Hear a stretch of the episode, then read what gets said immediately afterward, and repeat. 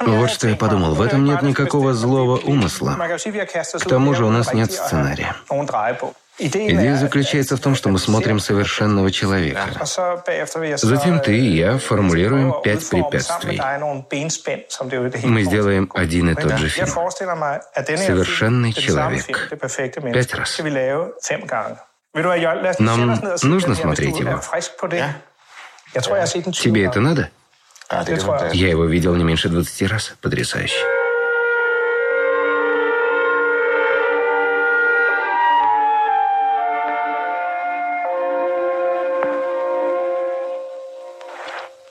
Здравствуйте, друзья! Здравствуйте, здравствуйте! И с вами, как и всегда, Синий Дог Динозавр. И сегодня у нас в гостях Иван «Потешь меня» рассказом о своих победах фурманов.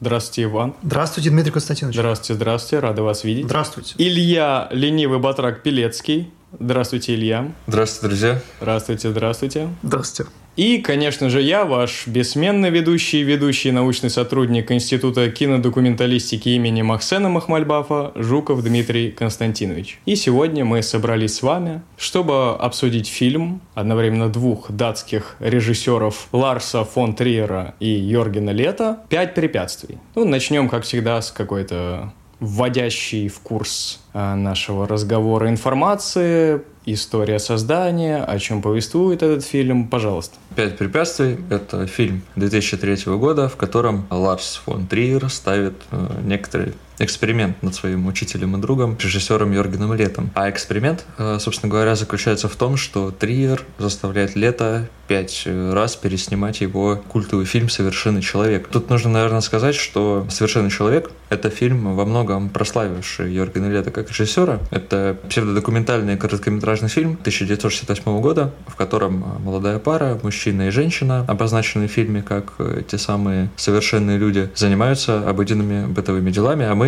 зрители, вместе с Йоргеном Летом и его закадровым голосом с то ли научными, то ли философскими комментариями за ними наблюдаем.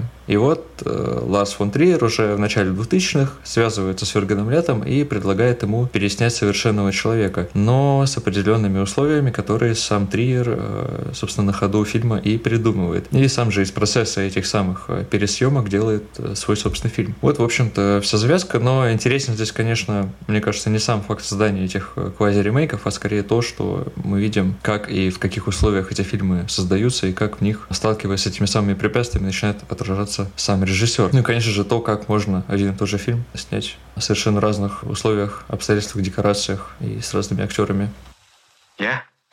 Совершенный человек, 1967 год. Да, это он. Кто он? Что он умеет делать, чего он хочет? Почему он двигается именно так, как ему удается так двигаться? Наблюдайте за ним, наблюдайте за ним сейчас и сейчас. Постоянно наблюдайте за ним. Сейчас музыка прервалась. Нет никакой музыки. Совершенный человек находится в безграничной комнате, где нет ничего. Какой-то голос произносит несколько слов. Вот этот голос произносит эти слова. Здесь, получается, мы одновременно встречаемся и с художественным кино, то, что Лет переснимает свою картину Илья сказал пять раз, вообще четыре раза, да? Пятый раз, э, по сути, это уже Триер э, демонстрирует свой фильм. И, с другой стороны, мы встречаемся и с документальным характером этого произведения, когда, да, как тоже сказал Илья, наблюдаем за вот этим процессом э, съемки, ну, скорее даже больше рефлексии лета о том, как и что он будет снимать, саму съемку не так много нам показывают, и с обсуждением самих препятствий и фильма, который получился в том или ином случае. И в этом смысле мы имеем, по сути, такую ситуацию, когда у нас в одном фильме встречаются два режиссера. За каждым режиссером стоит и его собственный метод. И если в случае с Летом можно более-менее говорить о его методе именно по тем фильмам короткометражным, которые мы наблюдаем в течение пяти препятствий, то почему в картине стоит как режиссер Ларс фон Триер? Он-то здесь как участвует? Как он проявляется на уровне режиссера? А, Йорген Лет находится в депрессии. Ну, творческом кризисе. Да, таком. он не может, э, ему сложно снимать э, новые фильмы, и Ларс фон Триер хочет ему помочь. Да, почему мне, почему мне кажется, что фильм неоднозначный? Потому что, наверное, когда ты хочешь кому-то помочь, ты скорее даешь пространство этому человеку, чтобы, я не знаю, высказаться, или чтобы он мог вот из этого пространства, которое ты ему даешь, чтобы он мог найти какой-то новый путь, который он сам с собой, с самим собой он не может найти. У меня такое ощущение, что когда вот эта помощь происходит в рамках такого произведения искусства, где сталкиваются неизбежно два метода, когда один режиссер все равно снимает как бы про другого режиссера, или когда один режиссер монтирует и вставляет фильмы другого режиссера в свой фильм, в любом случае происходит какое-то некое столкновение. Триер здесь э, очень для себя характерен, очень характерен для себя в начале 2000-х. То есть, да, это фильм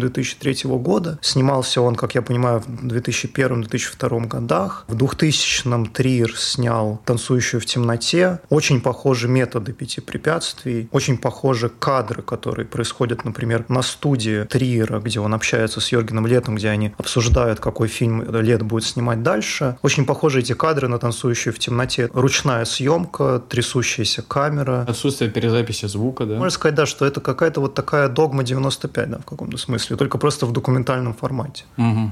И в то же самое время у нас есть метод лета, да? Можно сказать, что они как-то дополняют друг друга или что они как-то похожи. Можно сказать, что они противоположны. Мне кажется, что они радикально противостоят друг другу, и я думаю, что на этом конфликте строится это формальный нерв этого фильма. Э, по тем особенностям метода Триера, который ты обозначил, если посмотреть на то, что делает Лет, это и статичные кадры в большинстве своем, ну, по-моему, даже вообще всегда он, ну, он может как-то приближать изображение, но никогда это не съемка с рук. Это и перезаписанный звук, да, именно в каких-то профессиональных условиях, это и качество съемки, то есть это не вот такая подчеркнутая цифра, грубая какая-то при этом. То есть это более что-то такое искусное, да, а догма 95, вот как метод, это вроде бы идея как раз-таки о, о чем-то безыскусном, о чем-то как будто бы более естественном. Ну, у меня есть ощущение, что догма 95, она очень сильно о таком болезненном отсутствии дистанции какой-либо, и я думаю, про лето можно сказать скорее, что он именно клинически, не знаю, насколько холодный, но дистанцированный художник, и есть ощущение, что Триер, он с этим хочет как-то расправиться, хочет это как-то расчехлить. Да, действительно, он ведь э, не единожды упоминает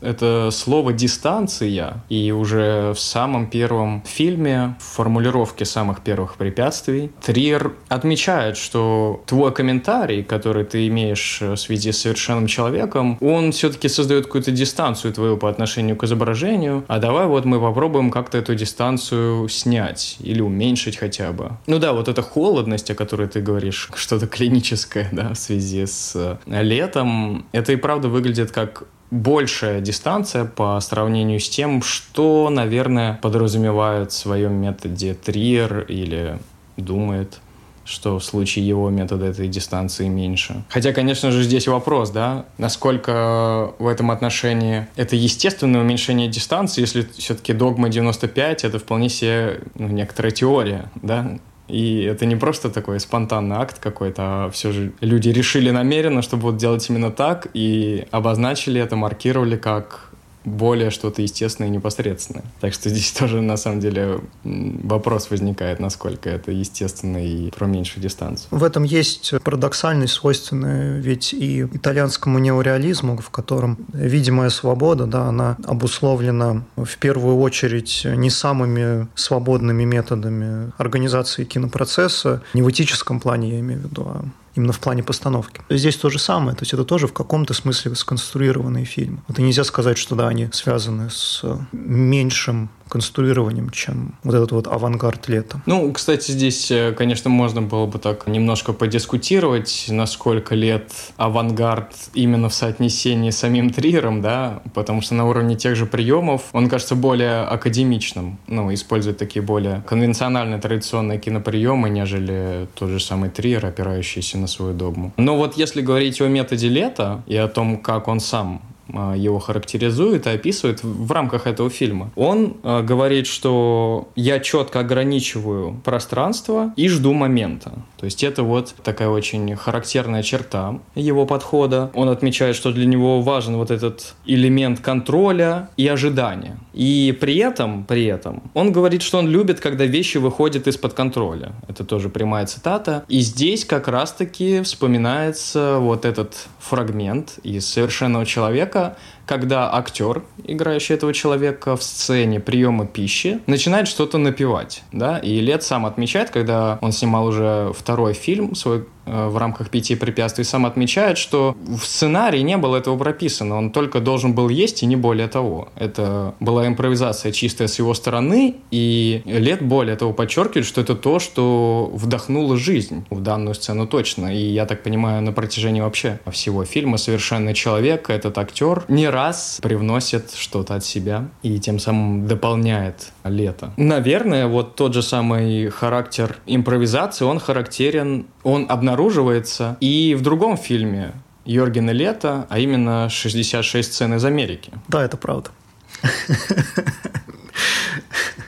А, если послушать э, интервью Лета, его самая любимая сцена из 66 сцен из Америки – это сцена с Энди Уорхолом, который ест гамбургер. Это на самом деле подготовленное абсолютно пространство, это подготовленные условия. Комната, это стол, это купленный заранее бургер, это Энди Уорхол, который просто должен съесть этот бургер и запить его водой. Но то, что рождается в процессе вот этого поедания, оно и возбуждает больше всего лето. Он говорит, что это балет, то, что возникло изнутри этих условий, которые летом были созданы. Вот эти вот ужимки, которые свойственны Энди Уорхолу, и сама фигура Энди Уорхола, которая добавляла что-то к этой сцене, то есть что это именно он ест этот бургер. То есть куча каких-то условий, которые вот складываются во что-то уникальное. Ему это важно. И Триер ведь э, хочет тоже нарушить вот этот момент в пяти препятствиях. Он mm-hmm. говорит, что типа не, там есть одно, а, там было одно из условий в одном из фильмов, что не нужно использовать декорации. Да, самый первый фильм. И там, кстати, Лет и правда протестует так достаточно усердно. Ну, он какое-то неуютное был положение, как будто поставлен. Да.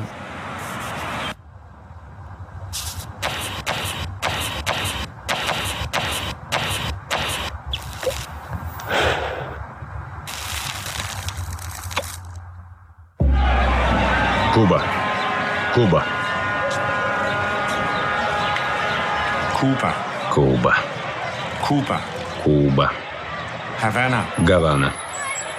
Cigar. Сигара. Mand. Мужчина. Kvinde. Женщина. Havana. Гавана. Cuba. Куба. Этот голос, произносящий эти слова.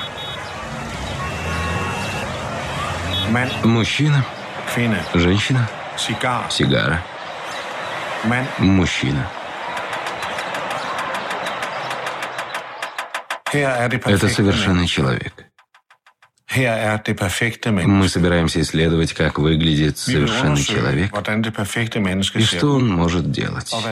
Вот эта идея обнаружения чуда, какой-то случайности и в этом во всем какого-то успеха фильмического. А Не кажется ли вам, что это близко к методу Херцога? Вопрос хороший, и я тоже об этом подумал, когда смотрел, что как будто бы действительно подход Триера напоминает а, Херцога, и в этом стремлении а, к случайности, да, и к тому, чтобы как-то подталкивать вещи, да, к определенного рода случайностям, как бы, да, когда это уже как вроде как не совсем случайность, но все еще случайность. Ну, а- они оба, по крайней мере, да, я не могу говорить за Херцога в художественных фильмах, там, скорее всего, все немножко сложнее, но, по крайней мере, Херцог документальных, вот Триер в этом фильме, они оба как будто бы очень сильно стремятся к тому, чтобы создать какой-то дискомфорт для людей, которых они снимают. Ну, в случае Триера, да, это такой направленный дискомфорт на Йоргена Лето, да, чтобы ему было как можно сложнее работать. Да, в случае с Херцогом там это скорее а, работа с интервьюируемыми. Я думаю, что на самом деле Херцог мог бы снять какой-то вот такой же фильм, где он мучает какого-то режиссера несчастного, вот заставляет его снимать фильм один и тот же по несколько раз, чтобы чего-то добиться. Только непонятно, кто его учитель, потому что он сам для всех учитель. Ну да. Ну, кстати, известно же, что Херцог – это один из главных почитателей Хармони Корина, который снял «Трахщиков мусорных бачков». То есть вполне возможно, что они могли что-то такое сделать вместе. Какие-нибудь пересъемки. Пожалуй. Это интересное замечание, что ты соотносишь метод Херцога с методом Триера. Я все же больше подразумевал соотнесение метода лета с методом Херцога, в том смысле, что и тот, и другой создают какие-то условия и ждут вот этой какой-то случайности, ждут этого чуда, ждут этого успеха фильмического. Но здесь и правда есть такая противоположность, что лет все же конструирует какие-то подконтрольные условия, да, мы помним фразу контроль и ожидания, а Херцог конструирует все же какие-то экстремальные условия, старается вот снимать в таком пространстве, где что-то выйдет из-под контроля с большей вероятностью. И вот эта его интенция стремление какой-то большей экстремальности,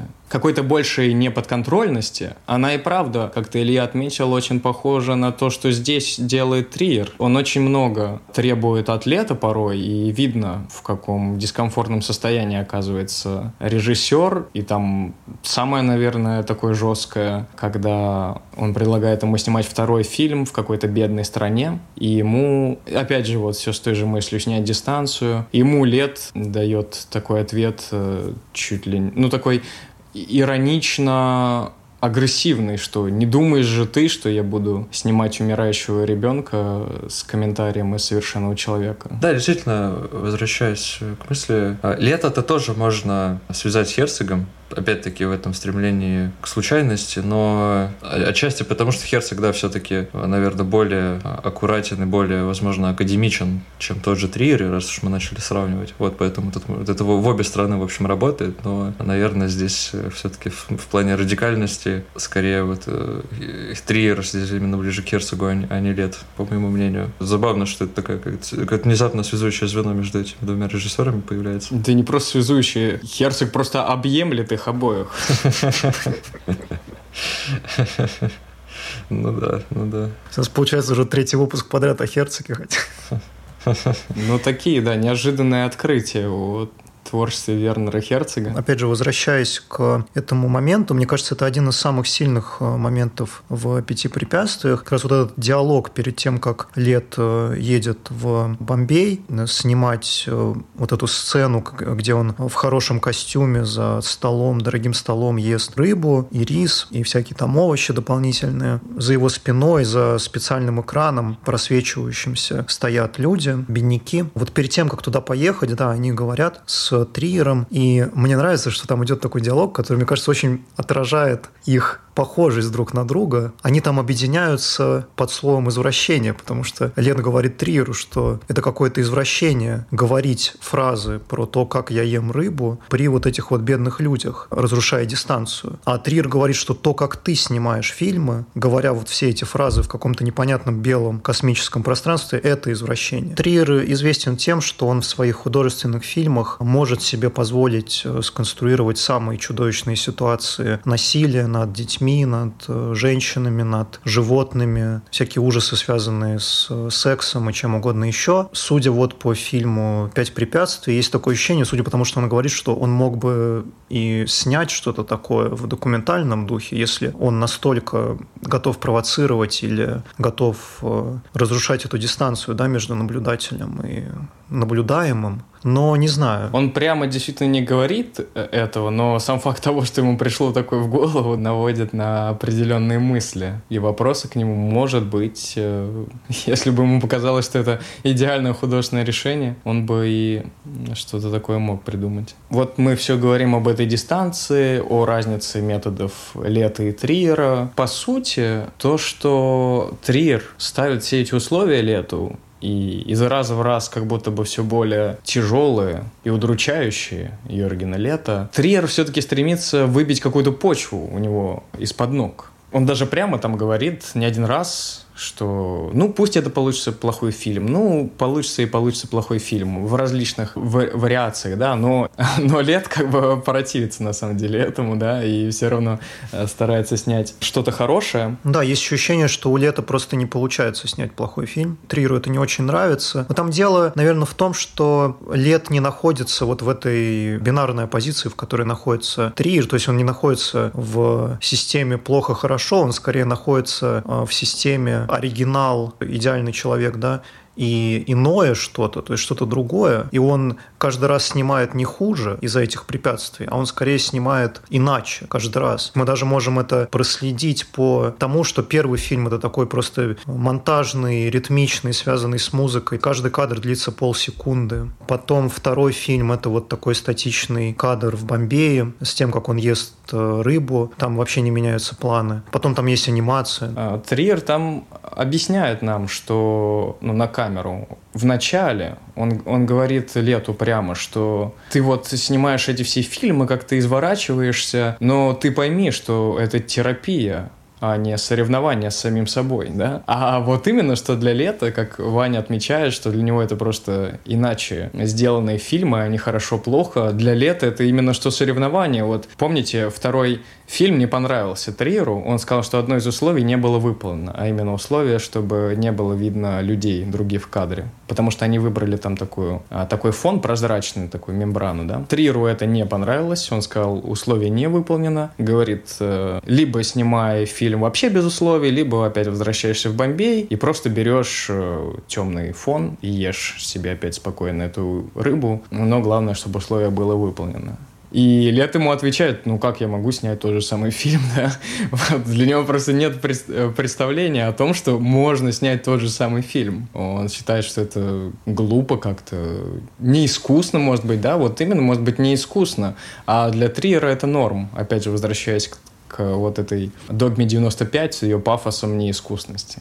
Терапия представлении Триера именно, видимо, в этом и выражается, чтобы заставить человека пойти против самого себя, своего представления об искусстве и об искусности в искусстве, и снять откровенно плохой фильм. Ну, здесь, конечно, вопрос к Триеру как к психологу, да, насколько он имеет представление о том, а, что такое терапия, ну и другой вопрос, который вот уже отмечал Ваня, а насколько вообще возможно помочь человеку, который находится вот в таком тяжелом состоянии психологическом, как э, творческий кризис или депрессия, через посредство съемку фильма. Вот э, сам факт того, что мы снимаем фильм о страданиях человека, о его вот этом плачевном состоянии, а фильм это с необходимостью какой-то медиум, да, который дистанцию вот эту как раз-таки ведь и создает между нами, желающими помочь, и тем человеком, которому мы хотим помочь. А Триер все время говорит об этой дистанции, что ее нужно уменьшать. То есть либо он не понимает, что снимая фильм о своей помощи лета, он сам же и создает эту дистанцию. Ну, то есть он мог ведь просто помочь и не снимать всего этого и так далее. Либо у него, конечно, какой-то другой взгляд на то, что такое помощь и что такое терапия. Может быть, он и не хотел никому помогать, а просто хотел снять фильм о страданиях человека. Тут действительно возникает вопрос, а чего на самом деле пытается добиться Триер, потому что я не уверен, честно говоря, что он как-то пытается помочь Лету. И я не уверен, причем одновременно с этим, что он пытается снять хороший фильм. То есть э, у меня вообще возникает ощущение, это что гений, это скорее... Да, что это как будто бы, возможно, отчасти такой злобный экспериментаторство просто, просто ради, ради чего-то. Возможно, он просто сам не знает, чего он пытается добиться, но он видит эту возможность, да, вот эту вот возможность случайности, как мы уже упоминали, цепляется за нее и пытается раскрутить как можно сильнее. Потому что, ну, если это психологическая помощь, что она, конечно, очень специфичная, и, возможно, лет действительно стало лучше, и он смог снова начать снимать фильмы после этого, вот, но это такой вопрос, ответ на который явно остался за кадром. Ну да, да, здесь, здесь как будто бы два варианта, или это правда добрый фильм, такой дружеский, ну потому что чувствуется, что они друзья, они достаточно свободны во взаимодействии друг с другом, они так как- как-то подтрунивают друг на другом. Едят черную икру, пьют водку. А другой вариант, правда, что это какая-то новая провокация Триера, что это такое размышление, такая медитация на тему дистанции, что-то такое солипсичное, да, что-то, что что зациклены на самом себе, то есть что в этом фильме, несмотря на то, что Лет там так э, широко представлен, что он снимает эти куски, он снимает эти короткометражки, короткометражку за короткометражкой, при этом в итоге-то можно подумать, да, что в «Пяти препятствиях» ничего, кроме Триера-то не остается, потому что он все себе подчиняет, он, он все свой, своему тону, своему вот этому безжалостному да, эксперименту подчиняет. Может быть, просто два взгляда, в зависимости от того, как мы смотрим на Триера. Мне кажется, это самое интересное, что в этом фильме есть. А, но действительно, если это какая-то терапия, то вопрос э, встает, насколько нужно снимать фильм об этом, потому что ведь с необходимостью здесь также включается вот этот элемент конкуренции.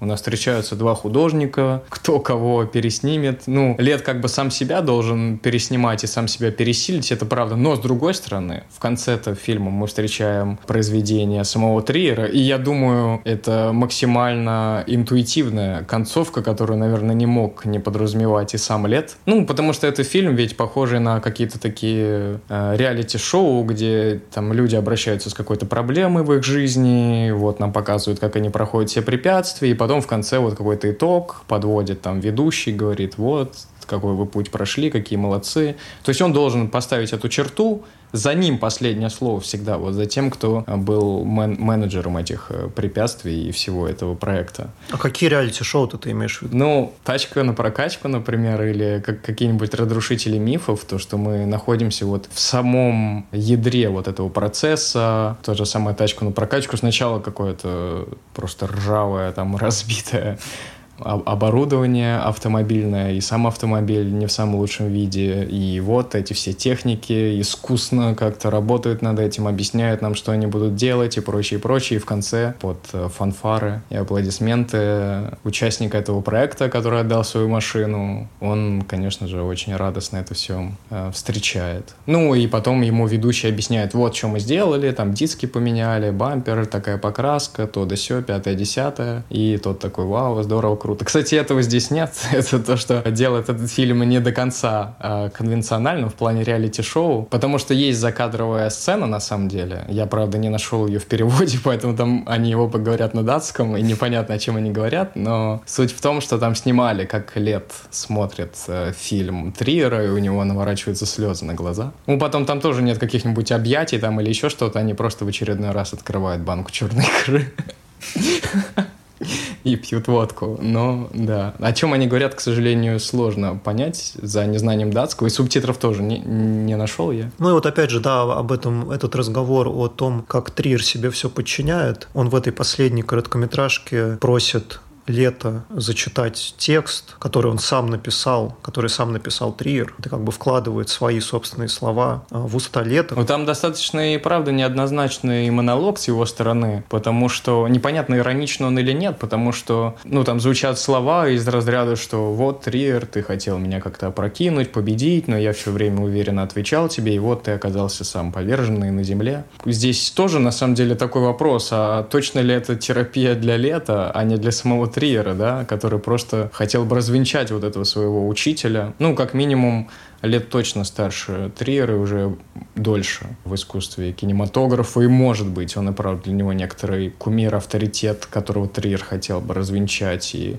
как-то сбить с пьедестала. И об этом вот все его недовольство в течение фильма, что ну что ж ты никак не снимешь, это просто плохой фильм, я хочу тебе помочь, дружище. Вот.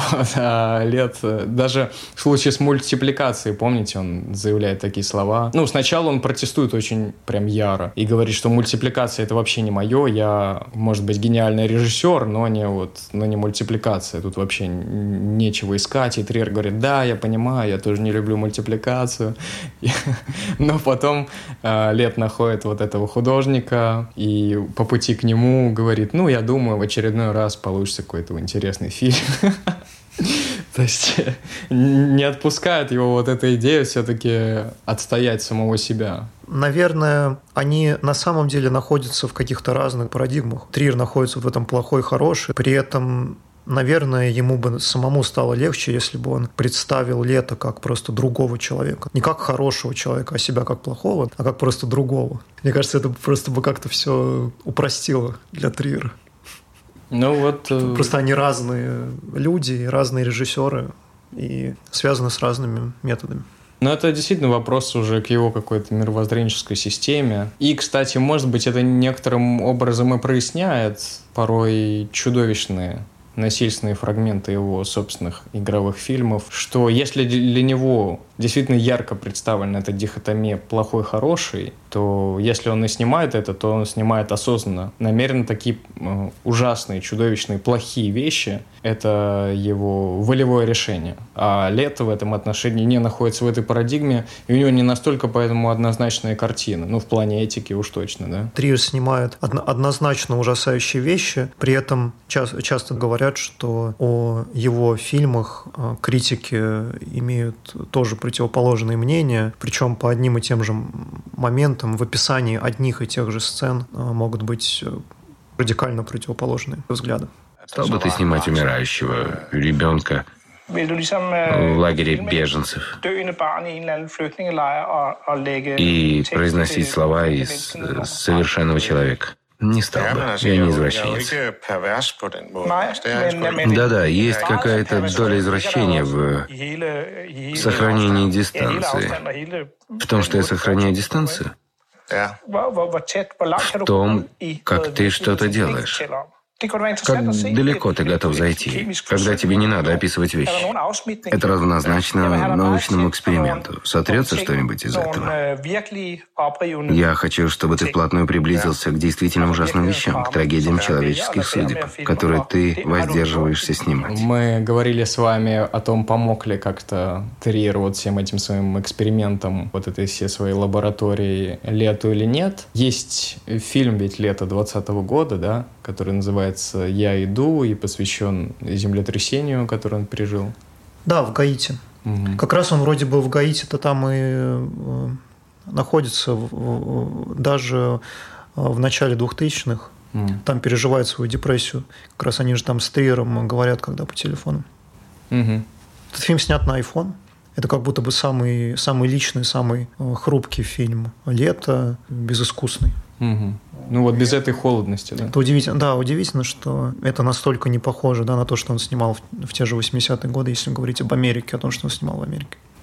Да, может быть, вот это какое-то эхо вот этого всего эксперимента, который устроил над ним Трир. Ну, есть такое ощущение. Ну, не отпускает. Если у Трира не получилось э, деконструировать э, оригинальный фильм «Лето» чужими руками, то есть руками Лета же, то, я думаю, у него получилось это сделать в рамках Э, пяти препятствий таким образом, что он вставляет то и дело куски отдельные из фильма «Идеальный человек». И вот э, ты мне говорил, Дима, что тебе казалось, что фильм «Идеальный человек», он или полнометражный, или что он дольше, в общем, чем он есть на самом деле, а он идет всего 13 минут. То есть фильм Триера «Пять препятствий» не дает нам э, понятия о том, что такое фильм «Лето. Идеальный человек». Может быть, это правда вот та деконструкция, которая на самом деле сработала. Единственная, да, которая сработала. Мои руки дрожали все меньше от препятствия к препятствию. Я становился все более уверенным в себе по мере того, как я удалялся. От персонажа в первом фильме, чтобы вплотную приблизиться к тебе. Хотя ты говоришь, что я побоялся найти свой путь, о том, что я так нечестно и ловко скрывал, а тебе казалось таким ценным. Тебе это не поможет. Несчастным был ты, Ларс. Ты видел только то, что хотел видеть. Этот скептицизм, который ты испытывал ко мне, испытываю и я к тебе. Ты выставил на показ самого себя. Ты хотел сделать меня человеком, но я и так человек. Ты заставил меня играть, но не подумал, что я уйду в оборону.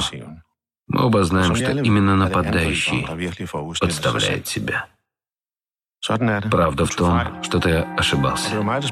Это я заблокировал тебя, как бы ты ни хотел противоположного. И ты упал лицом на землю, как падает совершенный человек.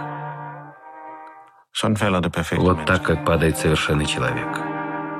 Ну что же, друзья, и на этом очередной выпуск нашего подкаста подошел к концу. И сегодня у нас в гостях были Иван потешь меня рассказом о своих победах фурманов. Спасибо, Иван. Спасибо, Дмитрий Константинович. Спасибо. Спасибо. Рады были вас видеть. Спасибо. Илья Ленивый Батрак Пилецкий. Спасибо, Илья. Да, спасибо вам, друзья. Спасибо.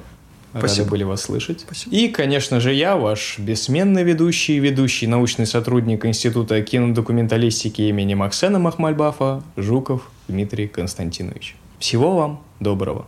До новых встреч. Пока-пока. До свидания.